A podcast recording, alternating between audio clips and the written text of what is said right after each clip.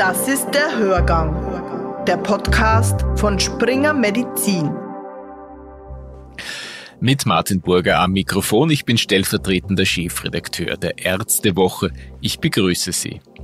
65.000 Menschen weltweit arbeiten für Ärzte ohne Grenzen. Das entspricht der Einwohnerzahl von Villach. Doch was tut diese bedeutende medizinische Hilfsorganisation genau, wenn sie im Irak, in Libyen oder im Südsudan aktiv ist? Wie sieht eine Ebola-Isolierstation aus? Wie funktioniert ein Cholera-Behandlungszentrum vor Ort? Wie gelangen Medikamente in Krisengebiete? All diese praktischen Fragen wurden bei einer Freiluftausstellung auf dem Wiener Karlsplatz beantwortet.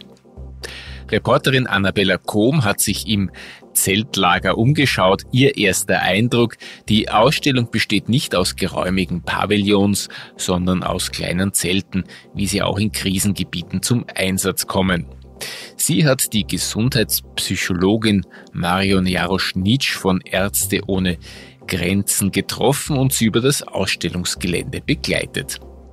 Und das ist von den Berufsgruppen ist das ganz breit gestreut. Das kann jemand sein in einem Land wie im Südsudan. Es gibt kaum Schulbildung. Da ist es vielleicht jemand, der Lehrer ist und gerade lesen und schreiben kann.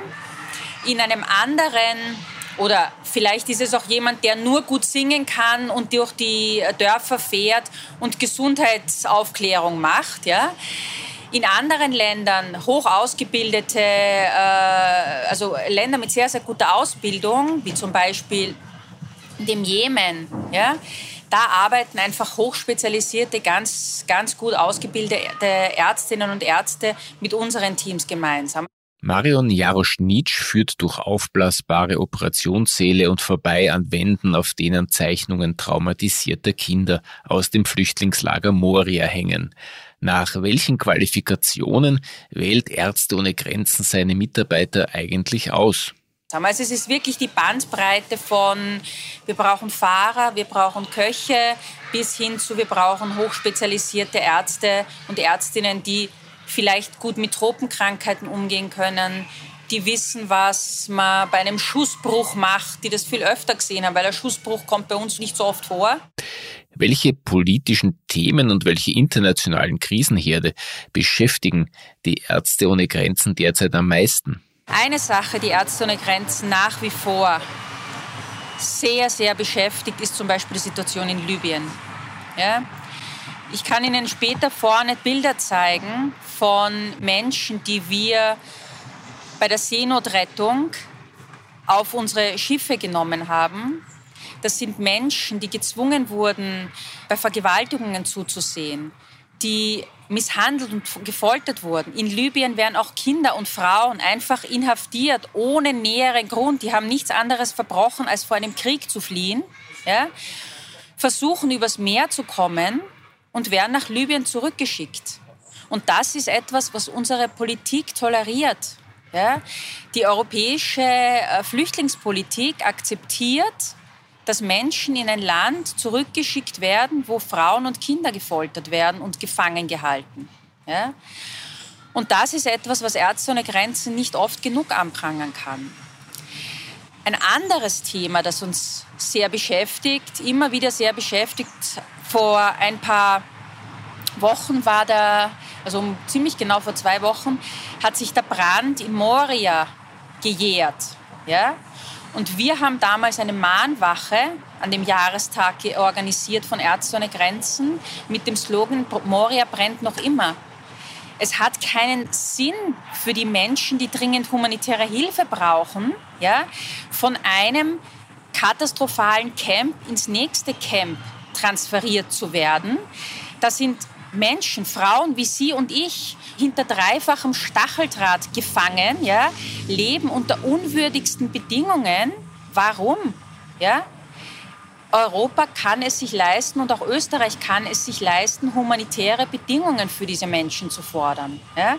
Und wir von Ärzte ohne Grenzen sagen jetzt nicht, es soll jeder Asyl bekommen etc. Ja, es sollen die, die Verfahren sollen abgewickelt werden. Das, das ist alles, das ist nicht unser Ding.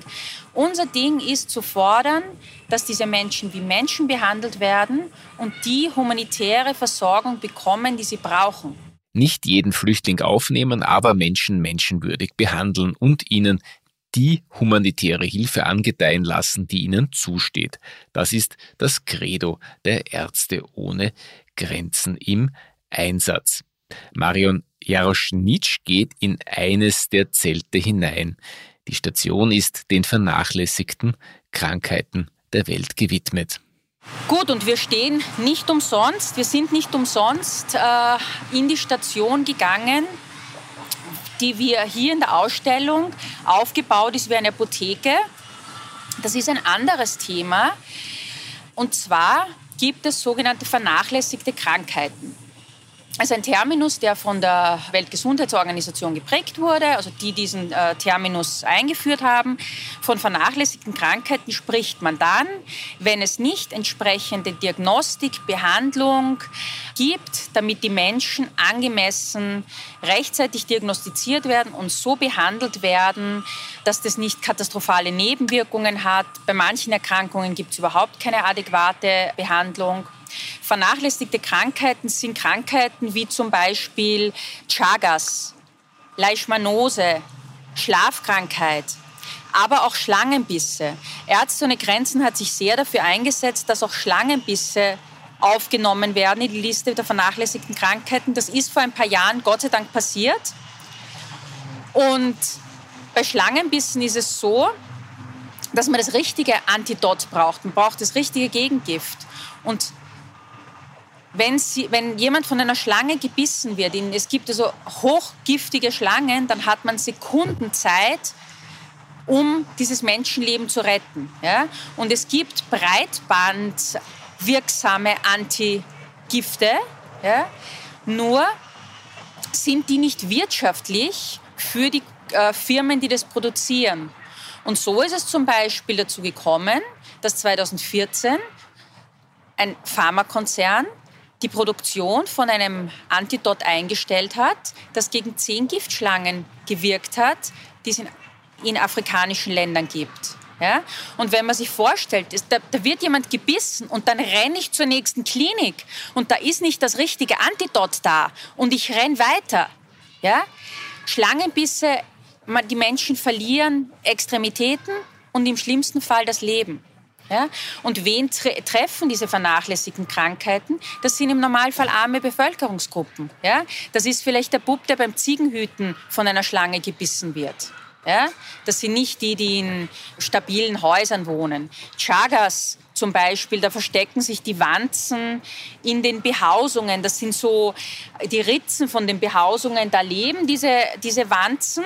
Die kommen in der Nacht raus, beißen die Leute. Die Leute merken das gar nicht. Der Überträger, das ist ein Parasit, den die Wanze überträgt. Der Parasit ist im Kot von der Wanze, das heißt, die Wanze beißt, ich merke das gar nicht, die Wanze hinterlässt den Kot. Am nächsten Tag juckt es mich, ich kratze mich, öffne also die Haut und dadurch kann der Parasit erst eindringen über den Kot von der Wanze und so kriege ich das. Jahrelang merke ich es vielleicht gar nicht. Erst wenn mein Herz so kaputt ist, dass es irreparabel ist, mag ich es merken. Auch hier hat Ärzte ohne Grenzen mitgeholfen, die Diagnostik von Chagas zum Beispiel voranzutreiben. Und zwar ist es bei der, wir haben schon vorher über Innovationen gesprochen und bei Innovationen ist es immer wichtig, sich Fragen zu stellen. Ja? Und da war zum Beispiel die Frage, wie zuverlässig sind Schnelltests, Chagas-Schnelltests. Und dann hat sich herausgestellt, es gibt einige Chagas-Schnelltests, die tatsächlich verlässliche diagnostizieren. Na wunderbar, wir wissen alle durch Covid, wie wichtig es ist, verlässliche Schnelltests zu haben. Und wenn ich es rechtzeitig erkenne, dann kann ich diese schlimmen Spätfolgen abfangen. Wer sich näher für die Arbeit von Ärzte ohne Grenzen interessiert, wer dort vielleicht mitmachen und mithelfen will, kann sich zunächst einmal auf der Website der Organisation einen Überblick verschaffen.